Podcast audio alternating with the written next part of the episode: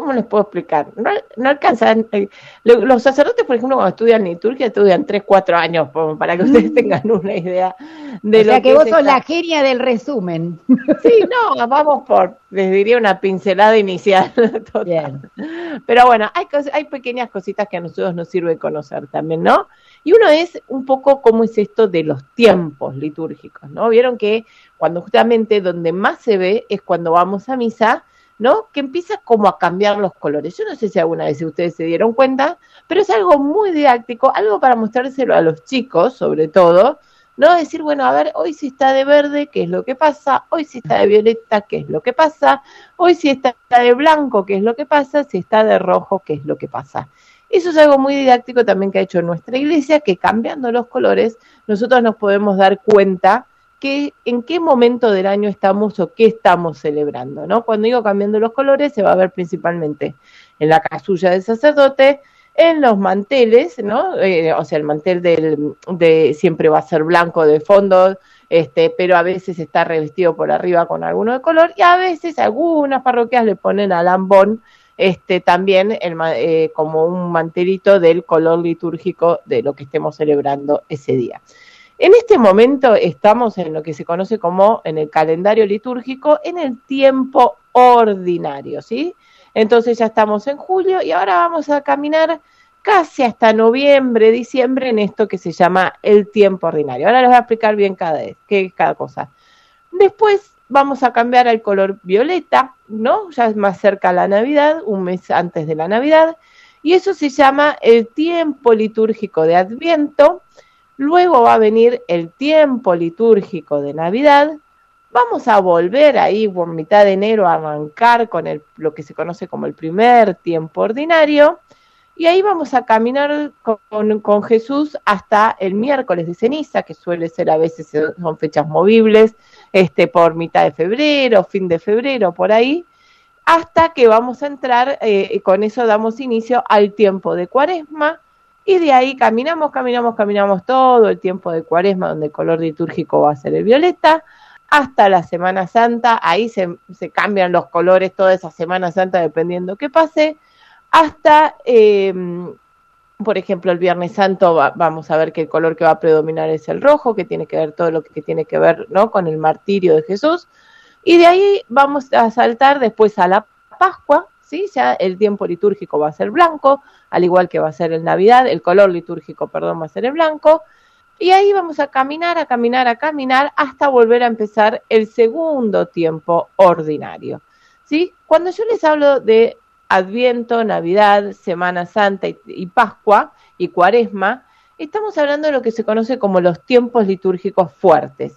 Y cuando hablamos del primer y el segundo tiempo ordinario, estamos hablando de un tiempo litúrgico, como estamos ahora, que lo que vamos a hacer es acompañar a Jesús en su vida ordinaria, ¿no? En su vida pública, pero ya del día a día.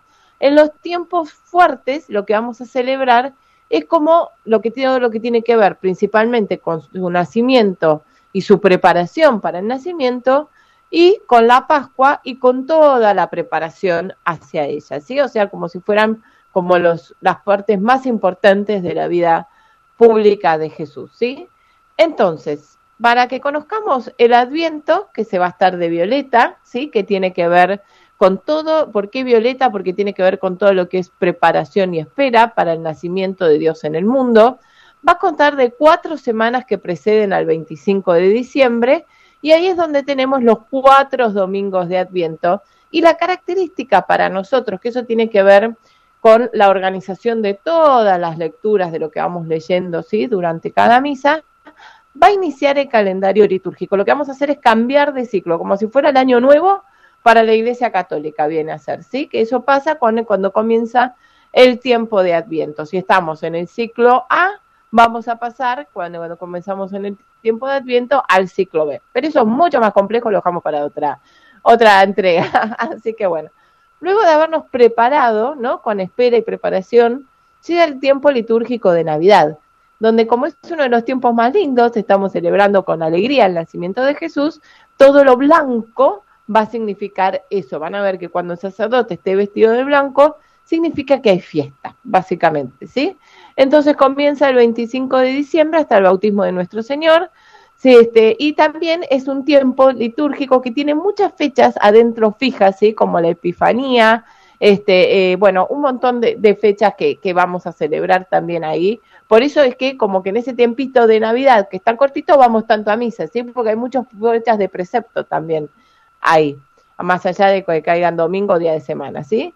Bueno, después ahí empezamos con el primer tiempo ordinario hasta la cuaresma, que va a comenzar con el, miércoles de ceniza y se va a prolongar durante los 40 días anteriores a la Semana Santa. Por eso es tan larga la cuaresma. Nos estamos preparando también para lo que a nosotros nos marca como cristianos, ¿sí? que es la Pascua de nuestro Señor. También va a ser un tiempo de preparación y espera, y al igual que el Adviento, por eso vamos a ver que las vestiduras y todo van a tener que ver con el color violeta. Y la diferencia con el Adviento es que a lo que se le agrega este tiempo litúrgico es más oración, penitencia y ayuno. ¿sí? Si bien el Adviento y la Cuaresma son tiempos de preparación y espera, en la Cuaresma se hace más hincapié a lo que es la penitencia y el ayuno. Luego vamos a vivir durante una semana eh, lo que se conoce con la Semana Santa, ¿sí? donde adentro de ella está lo que conocemos como el triduo pascual. Nosotros solemos como hacer más hincapié en todo lo que tiene que ver con el jueves, viernes, sábado santo, pero la realidad es que lunes, martes, miércoles empieza toda esa preparación también toda esa entrega, sobre todo de Pilatos, sí, es impresionante. Digo, de Pilatos, no, perdón, de, de Judas, este, eh, cómo va preparando la entrega de Jesús, es impresionante. No le damos mucha bolilla esos tres días, pero realmente vale la pena la próxima cuaresma que los, de los tengan en cuenta, ¿no? Bueno, y obviamente en el triduo pascual, lo que más eh, vivimos, ¿no? Es la pasión, la muerte y la resurrección de Jesucristo, que fíjense que es lo que nosotros después celebramos en cada acto litúrgico, ¿sí? O sea, lo que vuelve a suceder es esa conmemoración del misterio pascual, lo que pasa ahí eh, en el triduo pascual, ¿sí? Entonces, bueno, después viene todo lo que tiene que ver con el domingo de Pascua, que se inicia lo que es el, tiempo de Pascua, y justamente como es lo que más nos marca a cada uno, a nosotros como cristianos, lo que nos diferencia del resto de las religiones, y eso es a tenerlo en cuenta, no todas las religiones son las mismas, por más que de alguna manera lleven a Dios. Nosotros tenemos un Dios vivo gracias a su resurrección, ¿sí? O sea, es el tiempo de Pascua y es el más largo de todos, ¿sí? O sea, los, todos los tiempos fuertes, justamente porque vamos a celebrar durante mucho tiempo, ¿sí? Esta resurrección de Jesús, ¿sí? Bueno, y adentro del tiempo de Pascua también tenemos fiestas importantes que, bueno, las se van viviendo. Y todo eso te va sucediendo hasta que volvemos a entrar en lo que estamos ahora, que es el segundo tiempo ordinario. Entonces recordar, recordar que los tiempos ordinarios no es que no signifiquen nada, sino que vamos acompañando a Jesús en su vida pública hasta los momentos más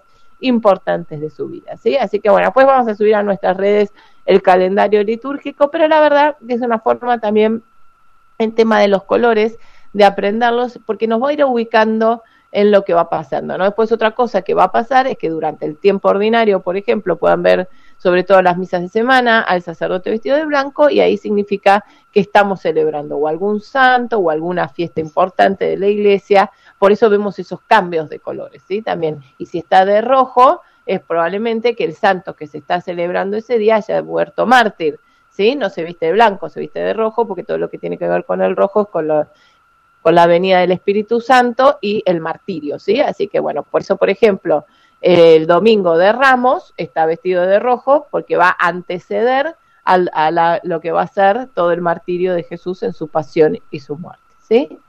Así que bueno, esto tiene que ver con los colores y el tiempo, los tiempos y el calendario litúrgico que nuestra iglesia maravillosamente ha preparado para cada uno de nosotros para poder entender qué es lo que está pasando. Excelente, excelente. Y la iglesia, como vos bien decías, que es tan sabia, tan maestra, oh, ¿no? Que nos enseña también hasta con los colores, ¿no? Realmente, qué maravilla eh, lo que es el magisterio de la iglesia, cuánto nos enseña a través de cada una de las cosas que nos va mostrando. Bueno, realmente, y por supuesto nuestra profe que nos aclara todas esas cosas que uno ve y que no siempre entiende o que no siempre conoce.